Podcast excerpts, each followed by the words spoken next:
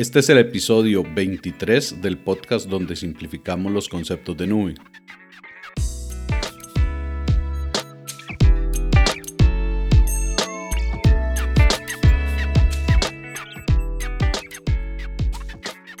Bienvenidos nuevamente acá al podcast donde buscamos la forma de llevar a ustedes de manera sencilla los servicios de nube.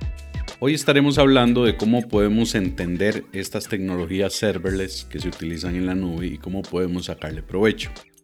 Antes de comenzar, agradeciéndoles primero por estar allá al otro lado escuchando este podcast, les extiendo una invitación a compartir este mismo. Si hay información que han encontrado interesante dentro de lo que conversamos acerca de estas tecnologías de la nube, pues los invito a que, a que se lo compartan a algún compañero de trabajo, algún conocido que también les pueda eh, que les pueda interesar esta información, que les sea de provecho.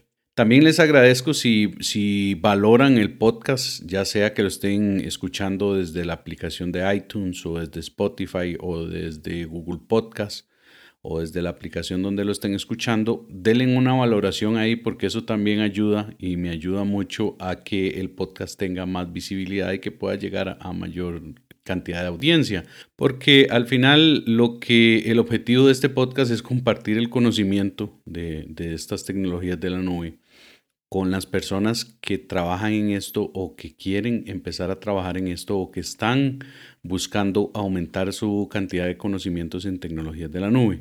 Así que una de las herramientas que podemos hacer y sacar provecho es que, que ustedes me ayuden a compartir esto. Así que sin más, eh, vamos a empezar hablando un poco de dos grandes ramas que se pueden dividir los servicios de serverless. Serverless, la verdad es que es más un término de marketing que un término técnico, porque como tal el servicio ha existido desde hace ya bastante tiempo.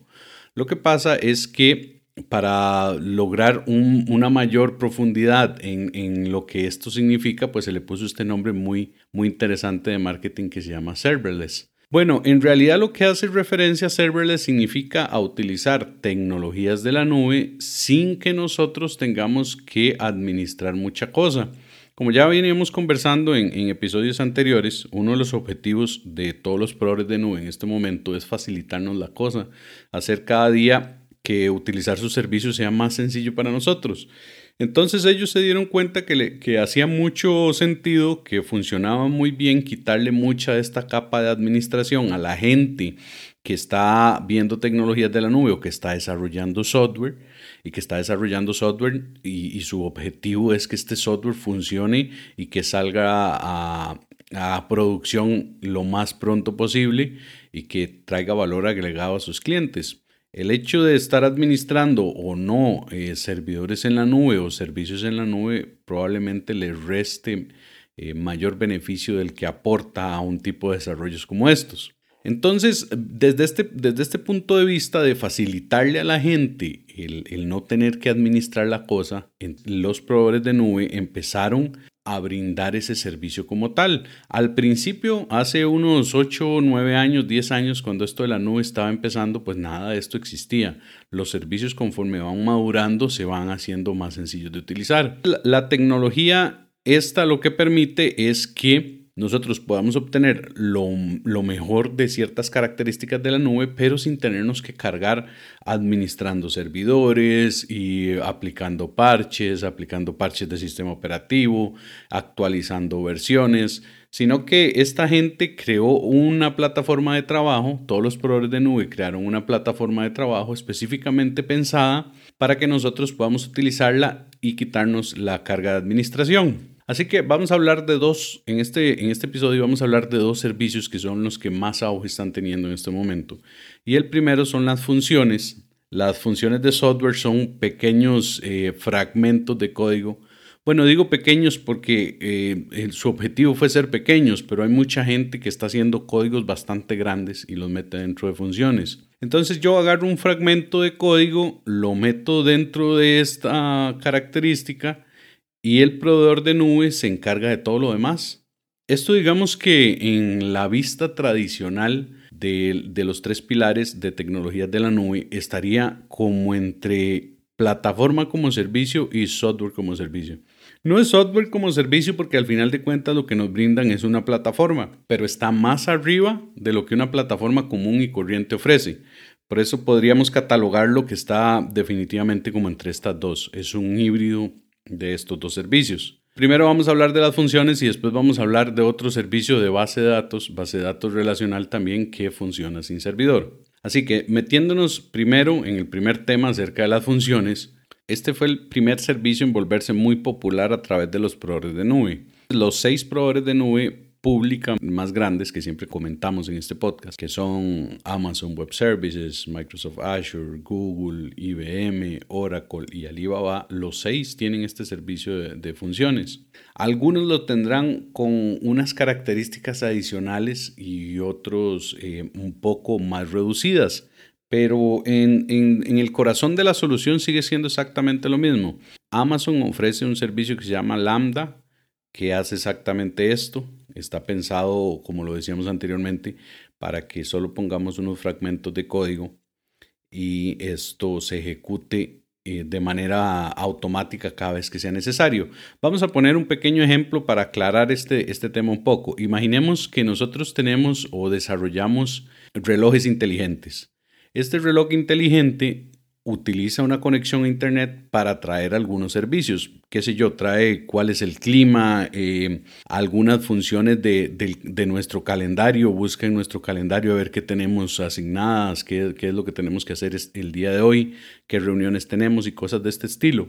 Entonces, este reloj inteligente para poder ir a traer esa información necesita conectarse a algún lugar, conectarse y traer esa información. Entonces, una solución muy sencilla, muy utilizada actualmente, es que ese fragmento de código que se necesita, vamos a poner un ejemplo, para traer el clima, cómo está el clima en, mi ciudad hoy, va y se conecta a este servicio de, funciones y ejecuta una parte del código. Esa parte del código perfectamente lo que hace es ok, recibo la llamada, voy y busco en una base de datos o en un servicio del tiempo, porque también hay APIs que brindan esto del tiempo, y, voy y me conecto y traigo de acuerdo a la ciudad que me indique el reloj cuál es el clima y se lo devuelvo al reloj. Así la gente se da cuenta de cuál es el clima que está haciendo actualmente o pueden saber el clima que está haciendo en otra ciudad para si van a tomar un vuelo o alguna cosa de este estilo.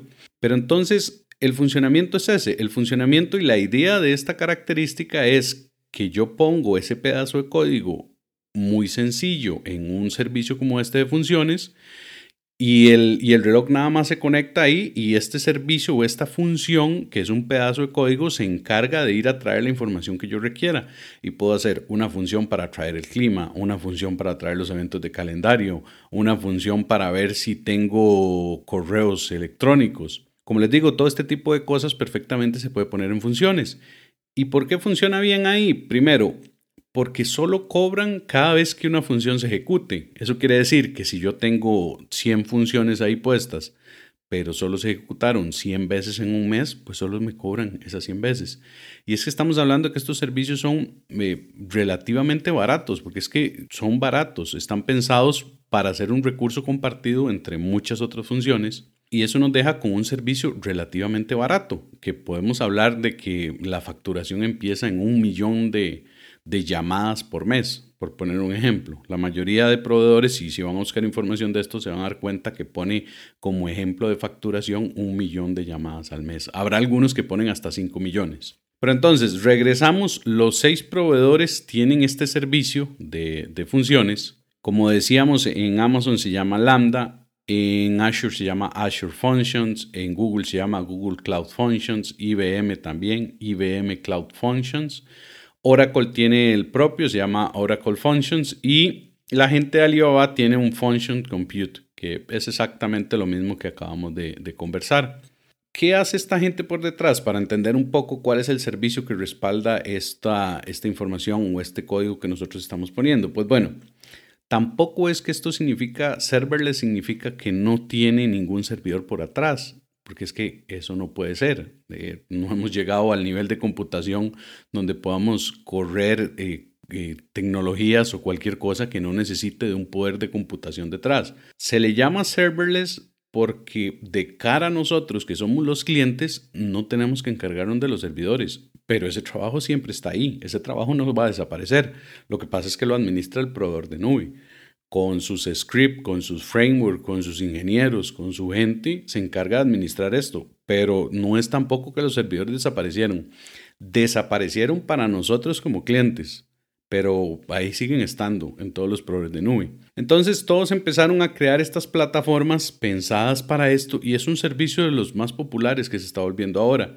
Está muy pensado para microservicios, como les digo, servicios pequeños que hacen cosas muy puntuales como esto que mencionábamos de traer el, pues el clima de alguna ciudad en específico.